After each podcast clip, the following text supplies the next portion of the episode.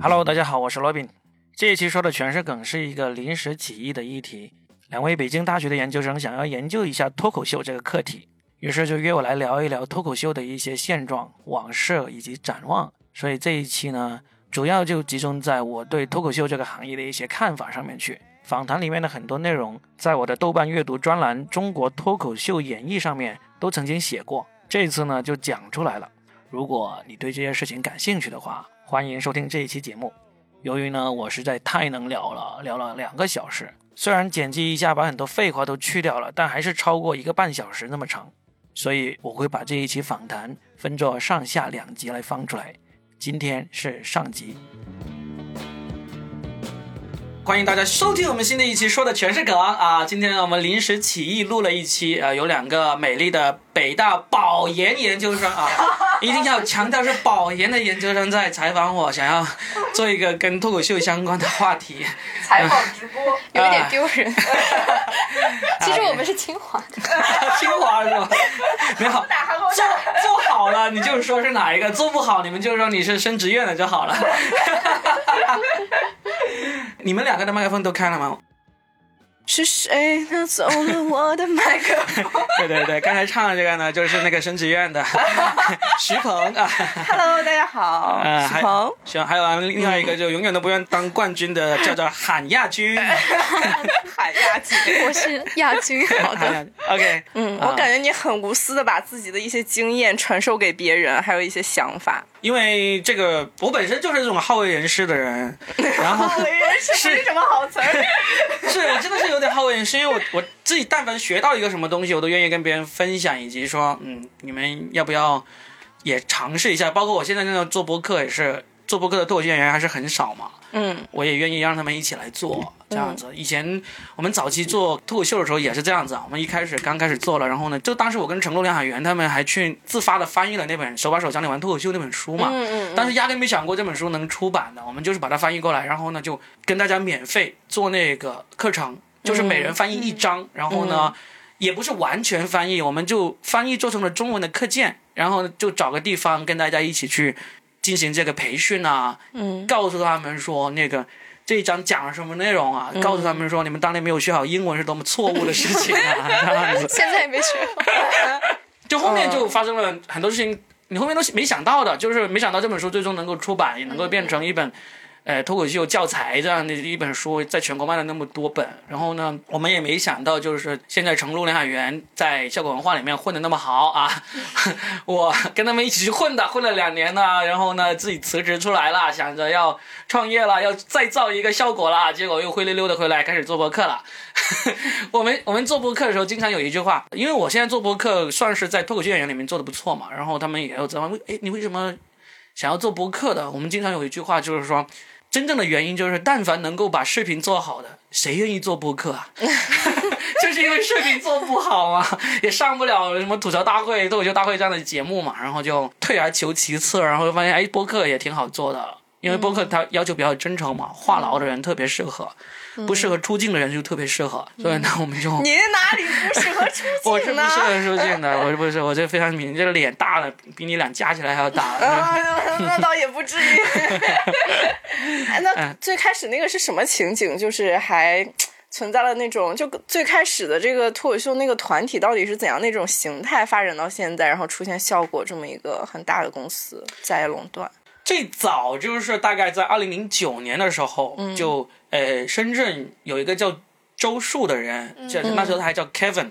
他在深圳玩这个 Toastmaster，然后就有一个香港的一个美籍华人叫 Jimmy 的。他就来深圳看看有没有人玩脱口秀，因为他在香港有个俱乐部叫 Take Out Comedy，嗯。他就来发现了这个 Kevin，然后呢就劝他在这边做脱口秀，嗯。他就真的二零零九年的时候他就把这个俱乐部给做起来了，嗯就从那时候开始，包括现在啊、野兽啊，现在还在活跃在脱口秀圈的这些人呢，都开始陆陆续续的加入了这个组织。嗯，后来就呃，程璐、梁海源、思文、三弟这些都加入进去。就程璐和梁海源比我早一点，然后他们加入进去大概大半年之后，我也加入进去了。嗯，就我们这帮人都在这个俱乐部里面相遇了，就一直到后面就到二零一三年的时候呢，我们就决定要成立一个新的俱乐部，叫豆瓣脱口秀。嗯，那您去牵手的这个事儿，牵头的，因为当时他们跟那个周树就有矛盾，就闹翻了。要弄一个新俱乐部的时候呢，这帮人那个创作能力很棒，那做事务能力呢就一塌糊涂。然后他们就觉得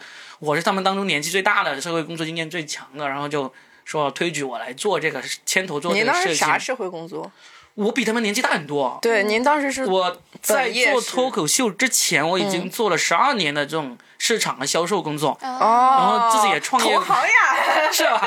然后我也创业过两次，所以呢，就就很有经验嘛，在这方面，就、嗯他们就推举我去做，就真的把这个俱乐部给做出来了。嗯，就一直做到二零一五年的时候，因为我们从二零一二年开始，我们这帮人就开始给那个今晚八零后脱口秀一直在供稿。嗯。三年时间非常稳定的供稿，我们当时给那个节目供稿的那个每一期的量，平均下来，每一期应该有差不多百分之四十的段子是我们这帮人给供过去的。那你们工作很像编剧，就是兼职的编剧，我们叫外围编剧，就哦他们不给我们发工资，我们稿子中稿了才有稿费那种。哦，但是三年来，我们这帮人都是最稳定中稿的那一帮，所以今晚八零后脱口秀这个团队，他们就很清楚我们这帮人的实力嘛。嗯就当时就所以他们二零一五年的时候，以这个节目的班底成立了效果文化。嗯，他们一四年悄悄的成立了什么叫悄悄成立？因为里面的制片人叫叶峰，他是东方卫视里面的独立制片人，嗯他就早就有心思要自己成立这个公司了，但是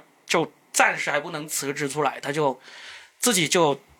找人代持股的形式来成立这个公司，哦，所以就当时里面的股东就包括叶枫啊、李诞啊，还有现在的贺小西啊，就是现在是效果的 CEO 啊，嗯。还有小灭啊，他们几个合伙人就成立了这个公司，嗯。然后就一五年的时候就拿到了他们的第一笔天使轮的，或者说比天使轮还要早一点的那一笔钱这样子，然后就开始招人嘛，就一五年底的时候就把我们深圳豆瓣脱口秀这帮人全都招过去了，嗯，招过去了，然后就开始。你也跟着去了那会儿。对我，其实我是带队去的，我是、哦我当时是俱乐部里面的负责人嘛，就一直谈他们当时大家都有各种各样的想法，算是我一个个的说服大家说我们要去效果文化，因为我自己认为就是去效果文化是最好的选择，因为当时还有别的公司也在抢我们这帮人，嗯，那您当时为什么认为效果文化是最好的呢？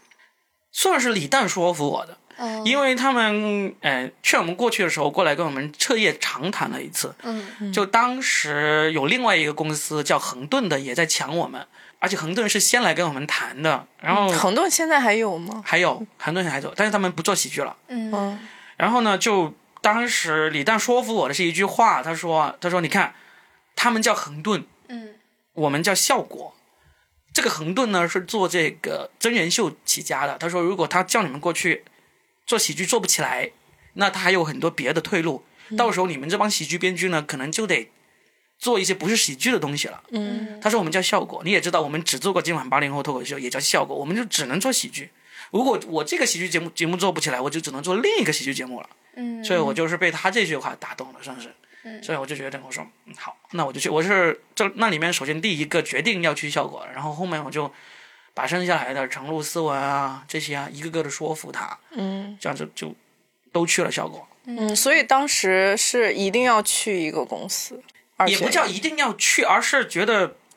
终于等来了一个真正的机会。因为我们从二零一一年、二零一二年，甚至有一早一些，像野兽他们二零零九年就开始做了，就一直没有等来一个真正的机会。像我们连续三年给这个今晚八零后投稿，那也只是中稿了就有钱，没中稿就没钱，就随时是可以退出的这么一个事情。就像你们说录播客，我只用一个手机，就用就用一个耳机在录的话，随时可以不录的。但你像我这样租了个办公室，买了这么多设备，我要是不录下去的话，不忍心放弃啊。对啊，这些设备拿到闲鱼上也卖不出去，对吧？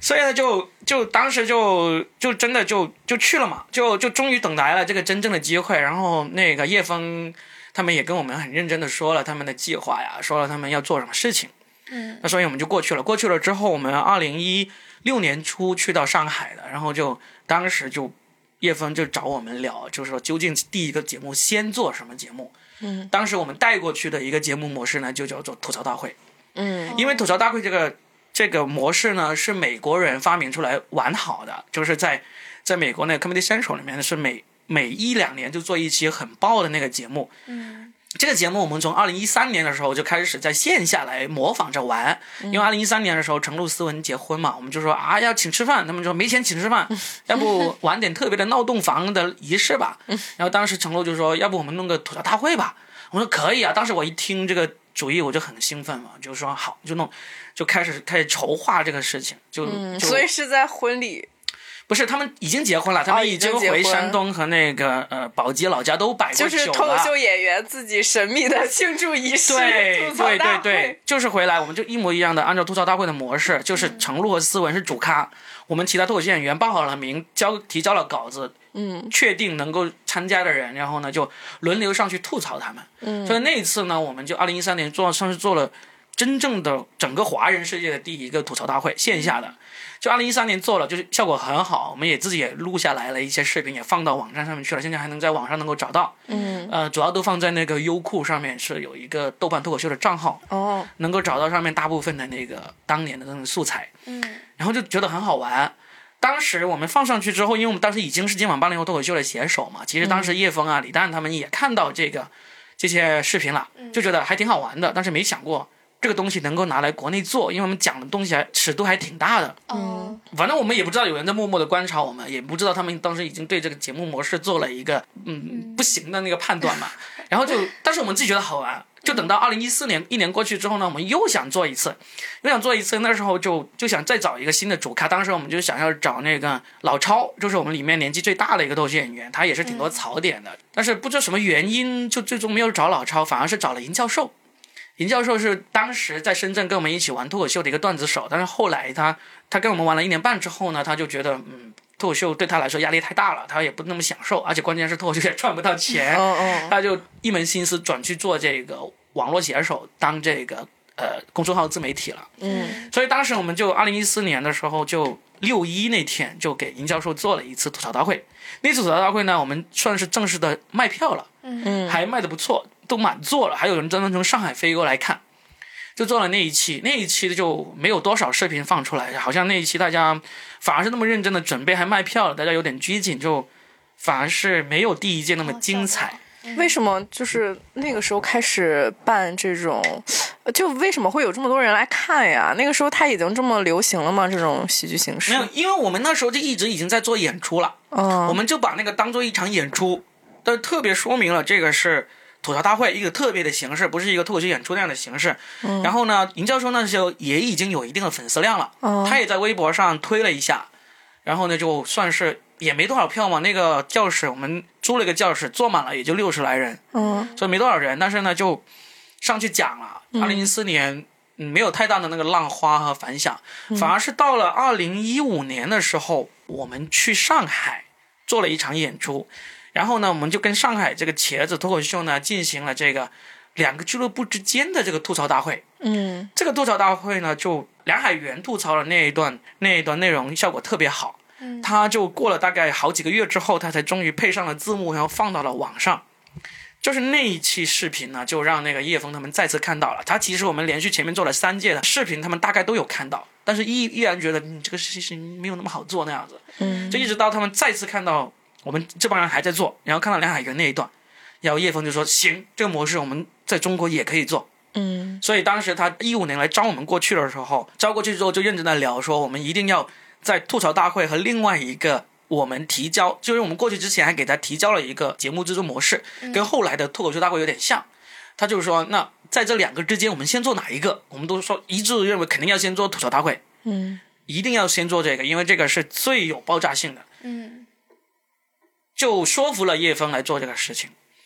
所以呢，就但是叶枫还做了一个创举，连美国人都做不到的，就是当时我们心里面也想着，我们做一个符合中国尺度的，但是呢，尽可能的还原美国吐槽大会的那样一个东西。但是就叶枫给出了一个不一样的方法，他说美国一年才做一次，这个呢赚不到什么钱的，我们三个月做十期。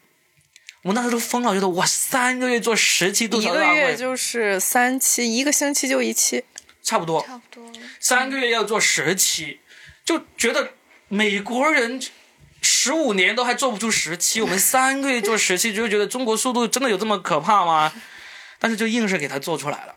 效果文化就是因为吐槽大会这个节目终于确立了他的这个地位啊，对行业里面那个影响力，然后呢，又在他们的这个这个掌舵人叶枫的带领下，就是一步一步的往前走。我一直在我的播客、我的文章、我的访谈里面各个地方，我都不遗余力的说，叶枫是效果文化的这个核心竞争力，不是李诞，不是程璐，不是其他人，不是王建国，而是叶枫。因为呢，他真正的懂喜剧，而且他能够看得出来，在中国怎么做喜剧才能做的符合中国的年轻人的那个审美需求。嗯所以他就一直把这个效果文化就，也有人批评说叶枫有时候那个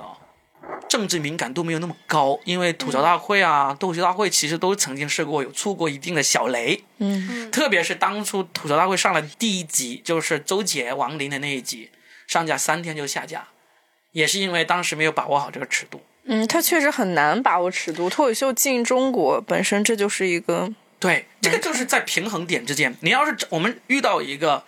比叶枫更懂政治敏感性、更懂这个导向的制片人呐、嗯，他可能就没有那么懂喜剧，他可能就做不出来吐槽大会，做不出来这个脱口秀大会，对不对？那如果有我们找到一个比叶枫更懂的，但是他的政治敏感度比叶枫还要低，那可能整个公司就就没了。啊，确实就没了，所以呢，他刚好叶枫就是在这条钢丝绳，在一个平衡点之间，他 恰到好处。对恰到好处。嗯虽然时不时都会触点小雷，但是呢，最终也能够啊无伤大雅。对能够安然度过，嗯这就很难得了。这也就是能够回答你们那个问题：为什么迄今为止，中国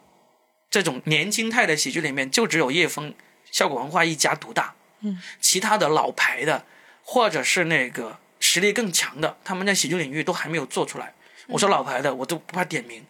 欢乐传媒就是做欢乐喜剧人的，对不对？嗯还有那个现在新的米未，他们做出了《奇葩说》的，嗯对不对？还有二零一五年开始做起来的银河酷鱼，做那个火星情报局的，还有更早一点的那个万和天宜叫做易小星的，嗯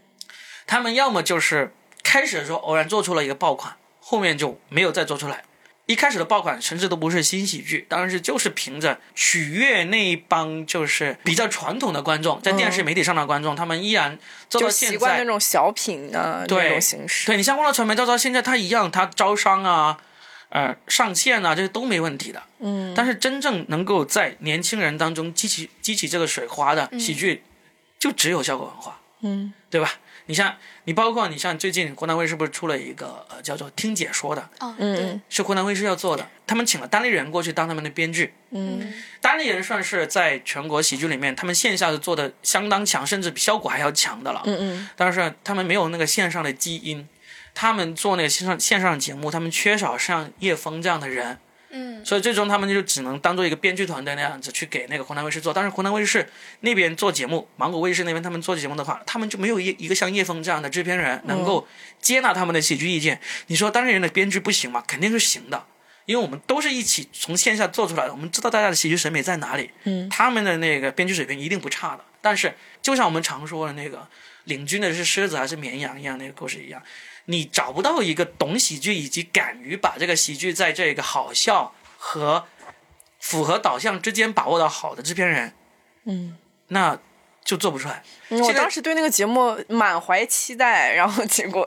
看了一集之后，感觉略微有点尴尬。因为问题就是在这样子，就是能够把握好导向的制片人，在中国百分之九十九的那个制片人，应该都是能够把握好导向的。嗯但是能够有这个足够的喜剧审美的制片人呢，可能就只有百分之一。我我我真的敢这样说，嗯因为我跟很多很多人制片人呃聊过天、见过面、谈过合作，就是他们在做节目，在这个找运营、在找赞助、找这个广告这方面的能力，以及管理这个制作团队方面的能力，都是一流的。但是你就是在喜剧审美上就是有问题。嗯哦，您刚刚就是在讲叶枫的时候有提到，就是他对中国青就是年轻人的这个中审美认知、喜剧审美认知是非常精准的，然后他也很懂。然后我就想，呃，问一下，您觉得就是年轻人的喜剧审美可能是在哪个方面？非常重要一点就是得要真实以及自然。确实，真实以及自然是非常重要的。就是说我抛一个段子，这个段子除了这个艺术加工之外，它里面的东西可能就跟我们现实生活中差别不大的。嗯我唯一差别大的就是我抛出来这个梗，现实生活中我可能不是这样说，不是这样抛，但是我因为段子的需要，我就把它这样抛了，这就是真实的一个基本需要。然后呢，自然也是很重要的。你现在看很多喜剧，很多东西，就有点尴尬，有就你尴尬的地方，就因为不够自然，嗯，这就是问题所在。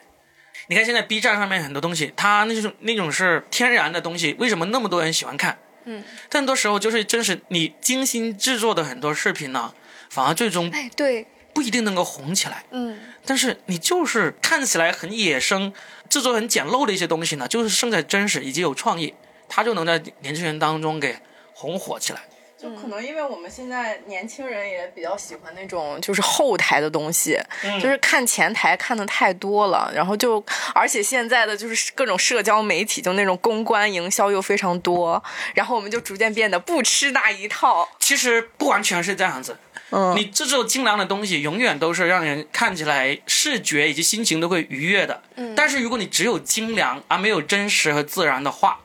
那就不行。你再精良的话，你就是一个广告大片，就是一个走秀，对吧？走秀的话，谁没看过？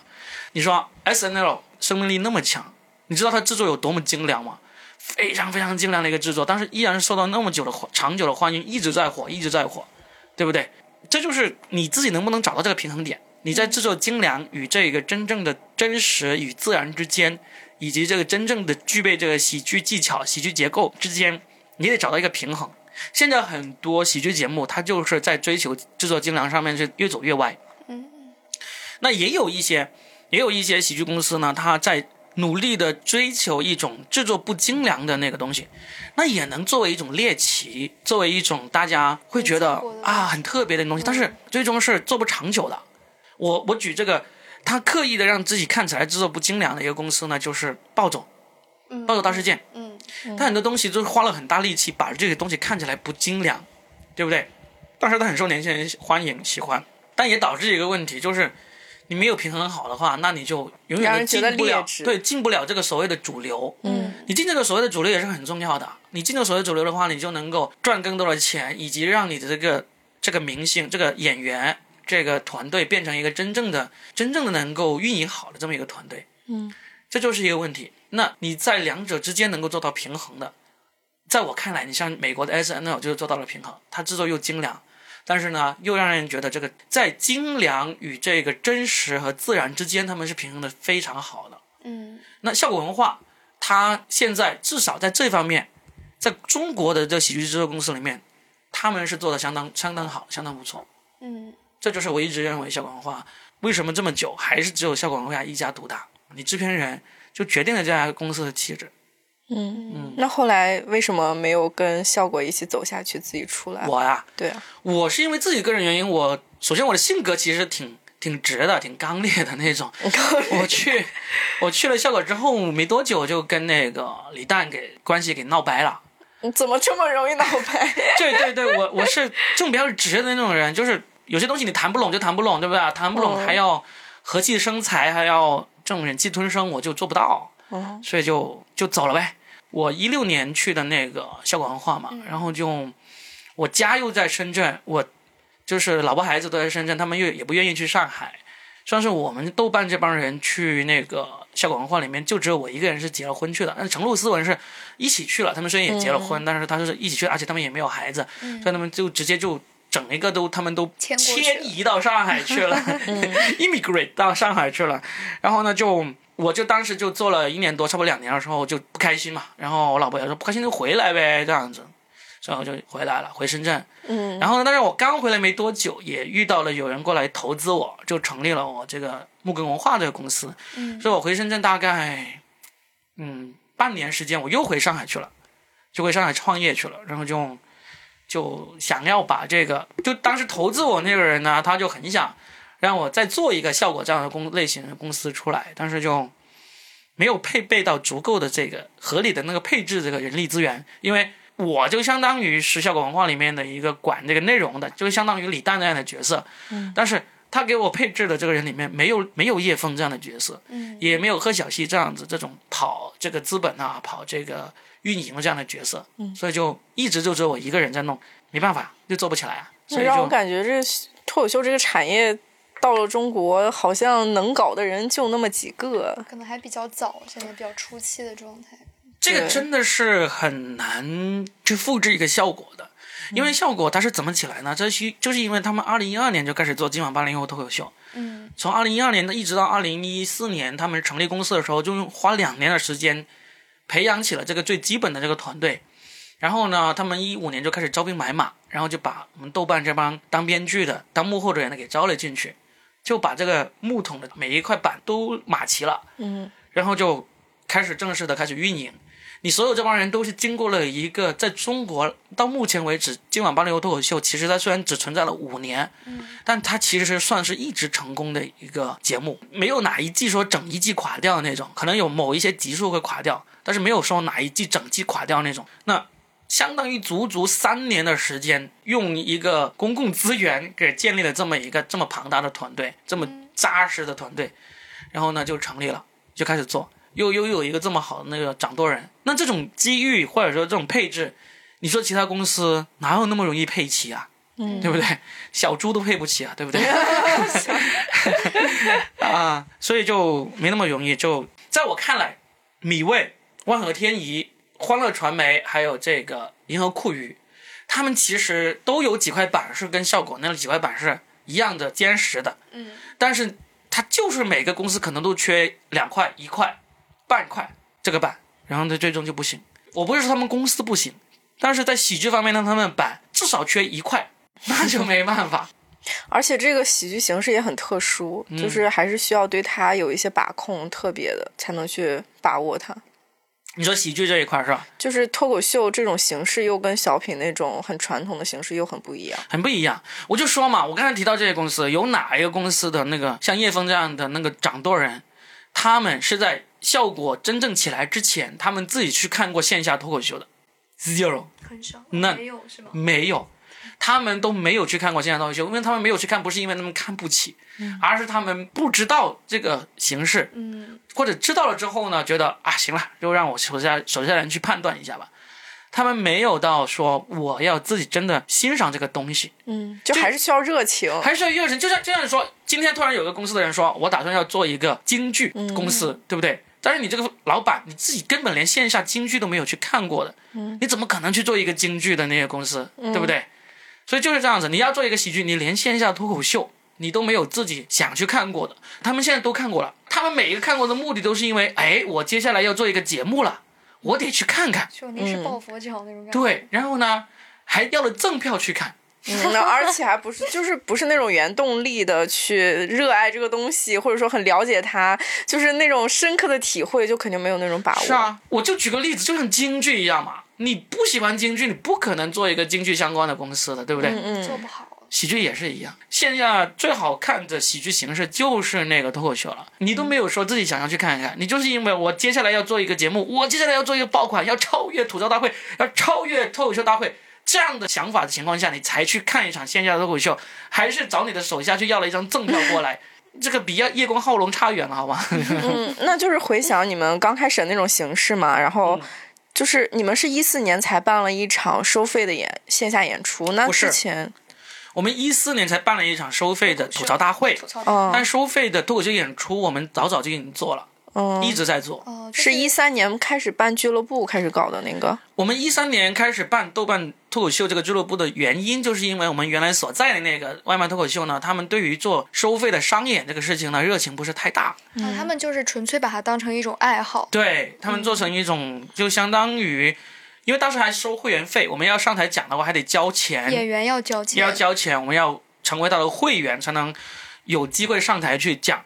那我们就说，你何苦收我们这么一点钱呢？一个一年才几百块钱，一千块钱左右，何必呢？那我们不如好好的去卖这个演出票，嗯那赚来的钱我们又有钱，你自己收益又更大，对不对？这才是正路啊！因为，我们那时候虽然还没有翻译那本书，但是我们已经看了很多国外的那个脱口秀的那个演出，也很了解国外的那个脱口秀俱乐部的一些运作了。行业的规律就是这样子，你作为一个俱乐部，你必须要做商演，演员必须要跑商演赚钱，才能锻炼好自己的那个技能，才能去在这个线下演出这一块做起来。嗯，你天天讲开放麦，天天讲这种不卖票的场子，这是锻炼不起来的。哦，那个时候来听的人多吗？还是就没有来听的，只有演员在讲？有人来听，但是都是因为票很便宜，甚至不用票嘛。嗯然后就来来去去都是爆满了，也才几十个人那种，嗯就因为满足不了我们那种需求，所以当时我们跟当时周树他们。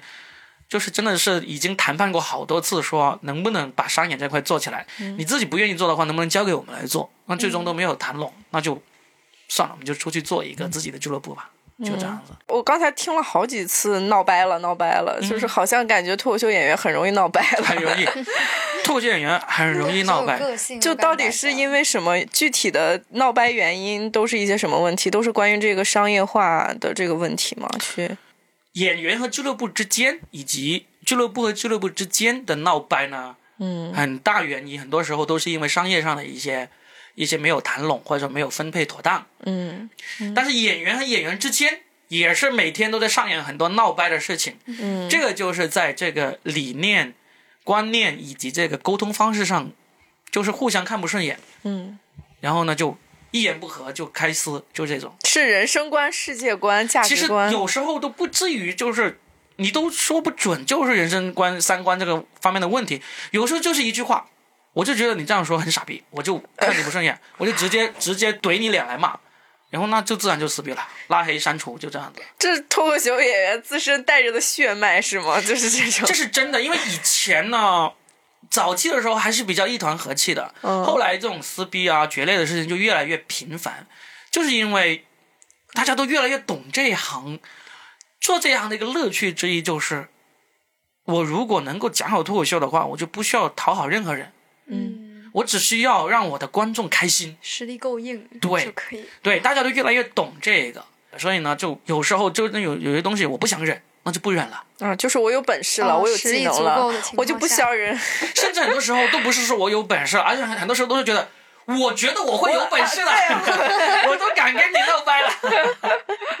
很多时候就是这样子。说白了，这也是这一行的魅力。我真的不需要去讨好别人。我要是能够讲好脱口秀，我就可以随心所欲的去讲。我可能会慢一点，例如我得罪了效果，我可能再也得不到效果的线上机会。那我如果真的那么适合线上的话，我一定能够得到别的公司的线上机会的。我跟这个俱乐部闹掰了，他封杀了我，他不让我上场，那别的俱乐部也会让我上场，因为俱乐部越来越多，嗯甚至别的俱乐部我也闹掰了，上不了场，我自己搞一个俱乐部来上场，也不是太难的事情。嗯哦，那就是从刚刚您也讲到可能脱口秀演员的一些特质，那您觉得就是越来越多的人可能也了解这个，然后也来讲脱口秀。您觉得现在您看到的脱口秀演员身上有什么样的比较明显的特质吗？明显有钱吗？他们会都很有钱吗？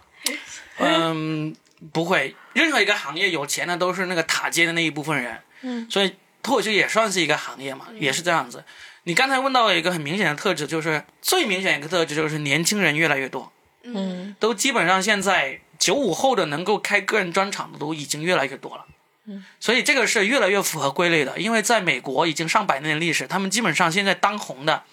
就是那个塔尖的那一批脱口秀演员，他们的轨迹当时基本上都是高中就开始讲脱口秀，大学没毕业就开始从事脱口秀相关的那个演出不不在话下了，以及当编剧啊、上节目啊，都是从二十出头的时候开始的，都是从十五到那个二十岁之间开始的。那现在中国在这个一个普遍现象就越来越趋向于这个年龄段，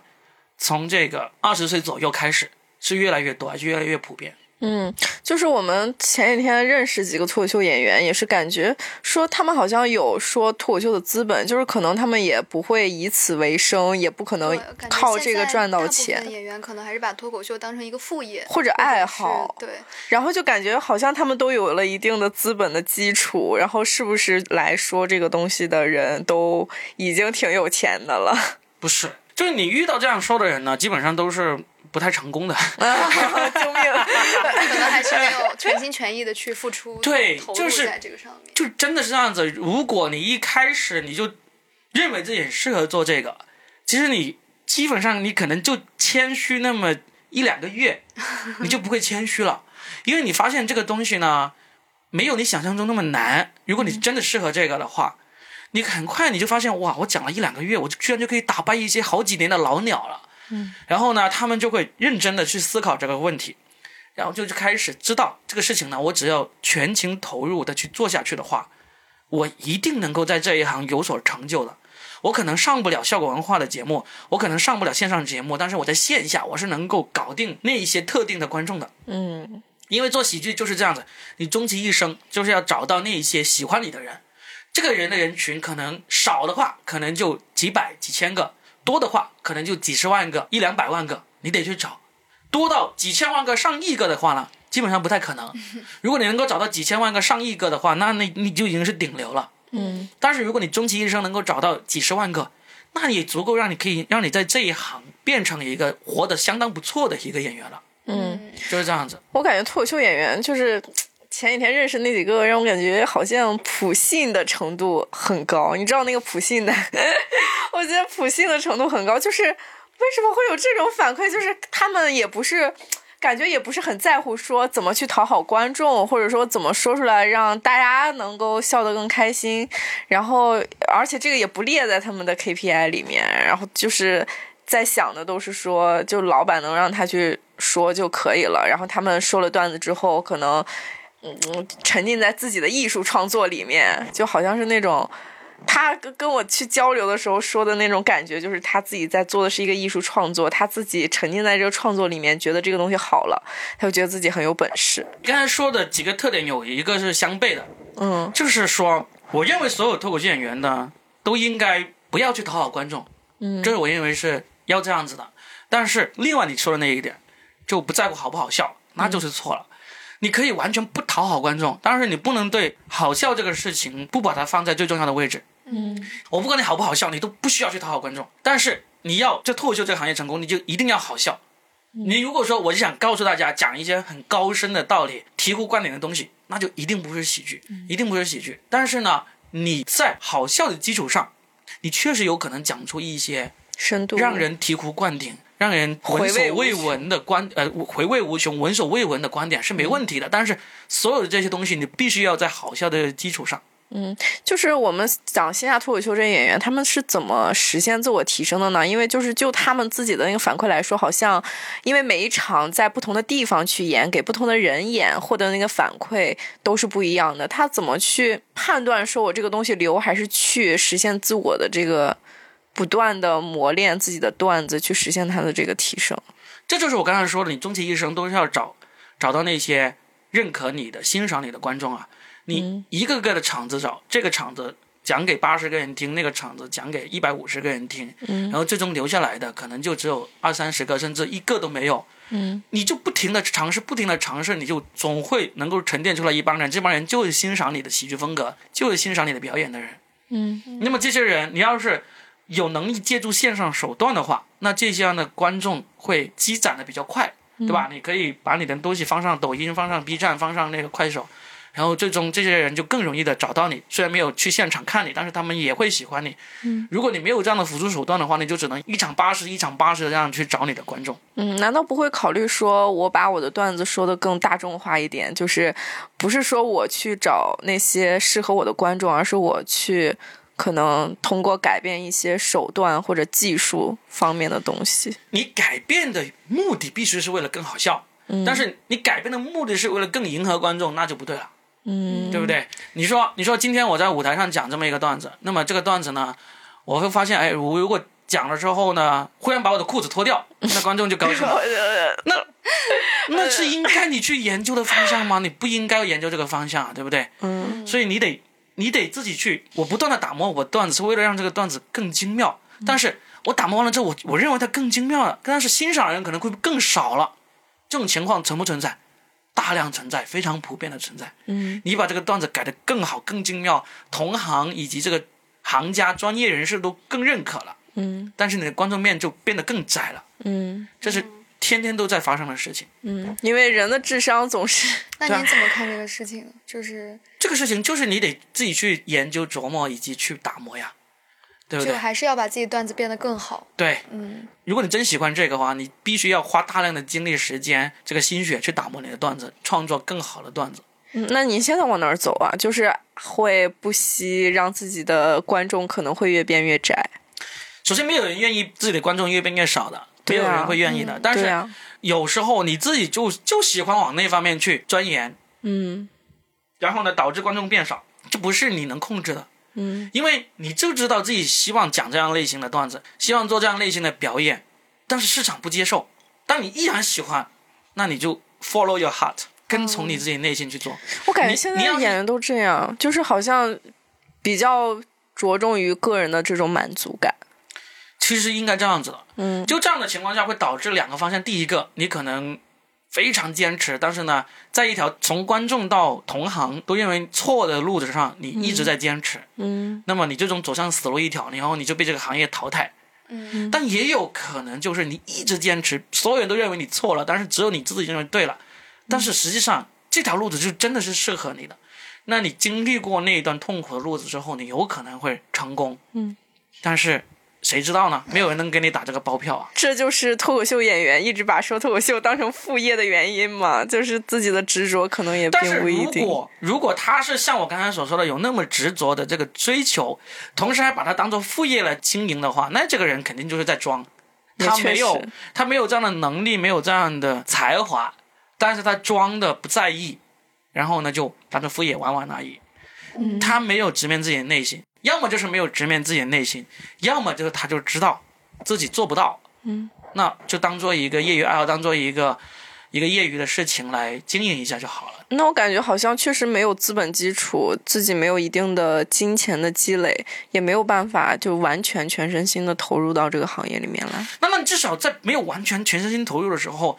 你自己要承认你自己是因为不敢投入，而不是说我无所谓，我不想全情投入。嗯，你想，你做不到而已，对不对？你想的，你做不到，你也承认。你作为一个真的脱口秀演员，你得自己首先承认自己的缺点、短板以及劣势在哪里。你这个都不敢承认的话，你算什么真正的面对自己？要清晰的认识自己。对，你得面对，你得承认，我就做不到，那怎么样？但是我依然可以在这一行凭着业余玩玩，也能混一口饭吃，嗯，可以啊，那就承认呗，不嗯，丢人。你承认了之后，你会发现，哎，说不定你承认了之后，别人发现，哇，就像利路修一样，对不对？大家更愿意看你了，对不对？你你真诚的面对自己，对不对？他也不想这样，可能 本来对，刚刚有提到那个脱口秀演员嘛，然后，呃，之前您离开之前的俱乐部也是因为可能意见不合，然后您觉得现在深圳的这种脱口秀俱乐部的发展大概呈一个什么样的态势呢？我感觉好像还是有一部分人可能他们对于商业化不是特别的执着，就对于商演也不是很执着，然后他们可能现在也没有很精细的在运营自己的俱乐部，然后还有一派可能就是像您这样，就是想要把这个模式做好然后去多做一些线下场，然后来积累自己的观众嘛。那您怎么看这两种模式呢？然后还有想问一下，深圳这些俱乐部大概的数量是什么样的？深圳的俱乐部数量大概现在在六家，六家。六家，然后呢，就当然做的最好的就是效果文化的无忧喜剧了，因为它是属于效果文化的。嗯然后呢，这后面还有这个硬核喜剧，还有我们的豆瓣玩玩玩，还有新的那个置顶喜剧，这些还有前段时间还有个叫嗯三角猪的，好像像，反正也会有新的俱乐部出来。我觉得深圳俱乐部首先它的数量上以及这个质量上，可能都永远都追不上上海和北京。哎，为什么会出现这种情况呢？因为刚开始好像深圳好像是感觉脱口秀这种艺术形式先进的深圳。其实深圳有很多东西啊，就是国内有很多文化类型的东西啊，都首先是在深圳引进的，啊，因为就是深圳就是有这个地域的优势嘛，就口岸就对对口岸接触国外的文化更容易一点。嗯但是呢，你首先在深圳引进，最终能够发芽开花结果的，都是在这个北京和上海。嗯这也是因为这两个城市的特质是所决定的。就你不管什么文化艺术中心，都是这两个地方。嗯脱口秀也不会例外，也不会例外。你想想，有什么文化艺术不是北京和上海最好的，对不对？这个现象呢，就是在全世界都是一样。你在美国也必然是这个纽约和洛杉矶，嗯对不对？在英国那肯定也是伦敦，对吧？就是这样子，它文化艺术的这种发扬和和硕果，一定是结在一个国家那个文化和商业中心。如果它文化和商业中心是合二为一的，那就更加必定是在那个城市了。嗯，那北京。对，北京也就是这样的，北京和上海也这样。上海比北京好一个很好的点就在于有效果文化是在上海。现在上海的那个脱口秀的演员的数量和水平，跟北京相比没有明显的那个差距。根本的一个原因就在于有效果文化，不是一个大部分原因，是一个根本原因。如果效果文化是在北京的话，那上海就会被这个北京远远的这个抛下。嗯但是现在因为效果文化在在上海，那么就导致上海和北京之间那个水平呢，并没有一个定论说北京一定高于上海，或者上海一定高于北京。但大家内心多多少少会觉得，就演员的那个水平来说，北京是略高一点点。但是北京只要稍微略高一点点，它就会有大量的人才流到上海去，这样子又把这个差距给缩小。所以他们一直在伯仲之间，只能这样说。而且感觉大家都管深圳叫文化沙漠嘛，那您觉得就是在深圳做脱口秀会遇到什么困难吗？就是相比您之前在上海啊之类的经历，人少，就是同行少，高质量的同行少。文化沙漠的原因就是因为就是因为这个人才的原因嘛。就我记得以前罗永浩有说过一句话，就是别人问他你你喜欢北京吗？你你你为什么要留在北京？他就说了一个，他说北京其实最吸引他的就是里面的人才。如果这个城市抛开里面这些人的话，这个就是一个很无趣的城市。就是因为北京有这么大量的这些这些有趣的人、有才华人在，所以呢，才北京的魅力才这么大。那深圳这个城市环境、商业、硬件设施各方面，其实都比北京，甚至比上海都要舒服。嗯，但是就是人才你就跟不上。我在这里做博客最简单一点，我做博客我要找一个名人或者是文化人来上我的博客，我都很难找到。不是因为我自己本身不是文化人，我不认识文化人，而是你在深圳找一个真正的文化大家、名人是很难找到的。你说文化沙漠就是这样子，就是这个沙漠就是这些有才华的人不够啊，嗯，就是这样子。但是反向来看，会不会竞争也变少了？你都在矮子里面比，就 就对不对？大家都是矮子的话，那个竞争也不小，也、哦对不对？也激烈。但是呢，你就是你在一种低水平上面竞争的话，就这样竞争了。哦，就这样，我不是在贬低深圳，我很喜欢深圳，我觉得我这辈子肯定就是在深圳好好生活了。但你现实是这样子，就像我说脱口秀演员，你一定要直面自己内心，你不要说硬是说，嗯，我就是因为随便玩玩，你随便玩玩，就是因为你自己没有足够的才华来全职去玩，嗯，你得承认这一点。有的话，你干嘛不做呢？对不对？我们这帮人，我也觉得我自己才华很低啊。那我都能够在这一行里面，也不叫混得很差，也不叫混得很好，但至少我是在这一行里面扎扎实实的在生活着，在奋斗着。那为什么不行呢？你随便一个人，你都有可能才华比我高，你你张嘴，你普通话就已经说的比我好那么多了，一上台你就语流比我顺畅那么多了，对不对？我现在跟你们说的每一句话，每一个字，我在脑海里面都先变成了粤语，然后再转成普通话讲出来的，这个是真的大脑是真切切实实的困难，我我的转速要比你们高一倍，这样子才能才能把这个话说顺，把舌头给捋直了。我们广东话没有没有卷舌音的，我们没有那个 后鼻音的，我们 N L 不分的。但你有没有发现，我这样方面的缺陷没有那么明显，就因为我在脑海里面已经多转了一圈，才能变成这样子。嗯，安了科大讯飞了，在在大脑里安了科大讯，转换这是一下语音软直吗？加钱了。哦，我刚才有一个问题想问，就是刚才谈那个呃，就是整个的那个发展起来那个过程的时候，刚开始不是还还有，就是还没有变成节目的时候，就有一些俱乐部在做这个脱口秀，就当时是本着一个要经营、要赚钱的那么一个想法去在做这个事情，还是说就只是对这个东西感兴趣，然后就玩一玩的那种？就是刚开始提到大概一三年之前，可能在办脱口秀之前，还在录一些视频玩的时候，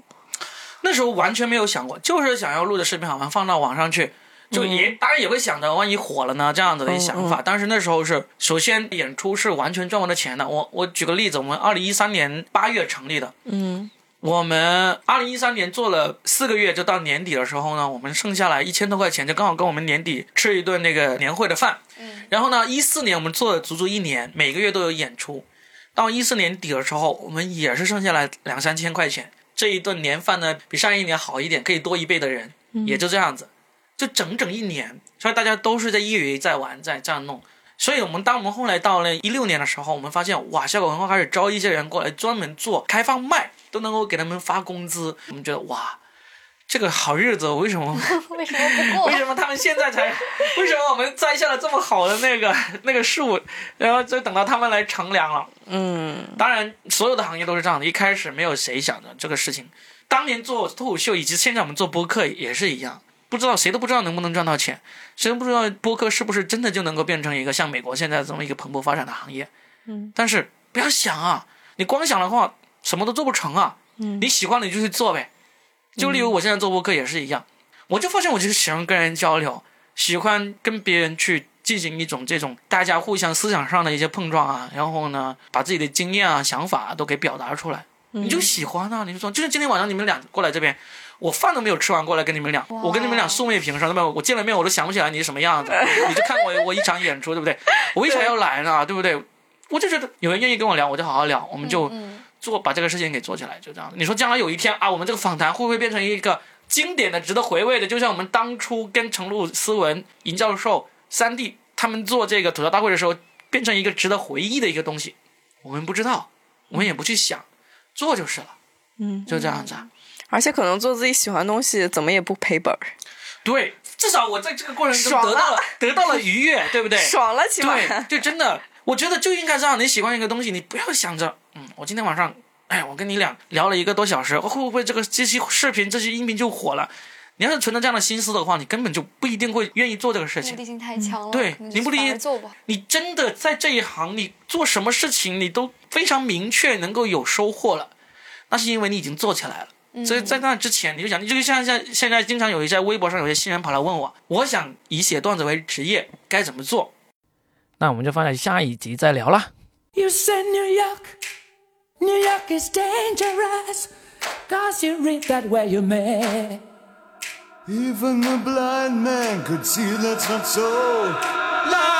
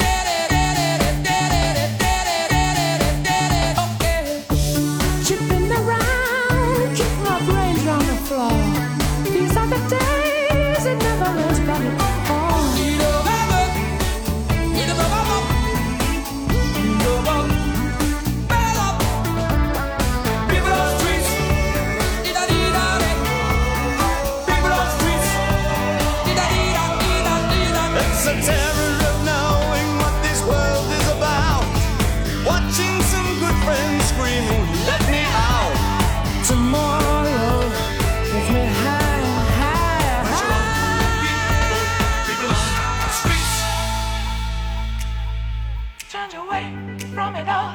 like a blind man. Sat on the fence, but it don't work. Keep coming up with love, but it's so slashed and torn. Why?